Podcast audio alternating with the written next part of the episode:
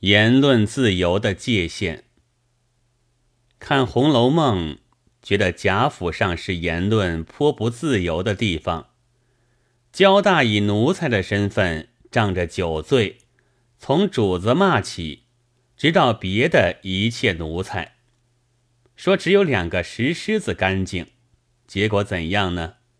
结果是主子深恶，奴才痛极，给他塞了一嘴马粪。其实是焦大的骂，并非要打倒贾府，倒是要贾府好。不过说主奴如此，贾府就要弄不下去罢了。然而得到的报酬是马粪，所以这焦大实在是贾府的屈原。假使他能做文章，我想恐怕也会有一篇《离骚》之类。三年前的新月社诸君子，不幸和交大有了相类的境遇。他们引经据典，对于党国有了一点微词，虽然引的大抵还是英国经典，但何尝有丝毫不利于党国的恶意？不过说，老爷，人家的衣服多么干净。您老人家的可有些脏，应该洗他一洗罢了。不料全不查于之钟情兮，来了一嘴的马粪。国报同声致讨，连新月杂志也遭殃。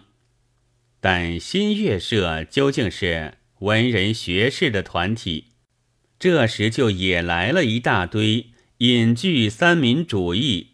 辨明心计的《离骚经》，现在好了，吐出马粪，换塞甜头。有的顾问，有的教授，有的秘书，有的大学院长，言论自由，新月也满是所谓为文艺而文艺了。这就是文人学士究竟比不识字的奴才聪明。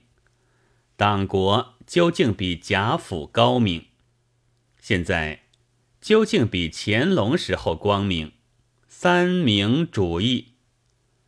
然而竟还有人在嚷着要求言论自由。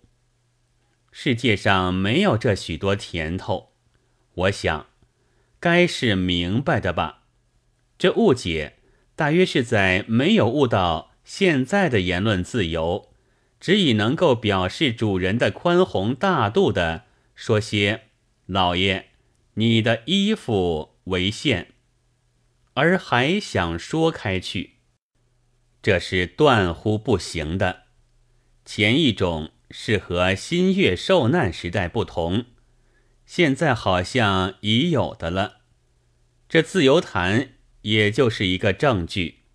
虽然有时还有几位拿着马粪。前来探头探脑的英雄，至于想说开去，那就足以破坏言论自由的保障。要知道，现在虽比先前光明，但也比先前厉害。一说开去，是连性命都要送的。即使有了言论自由的明令，也千万大意不得。这我是亲眼见过好几回的，非卖老也，不自觉其做奴才之君子，幸想一想而垂见焉。四月十七日。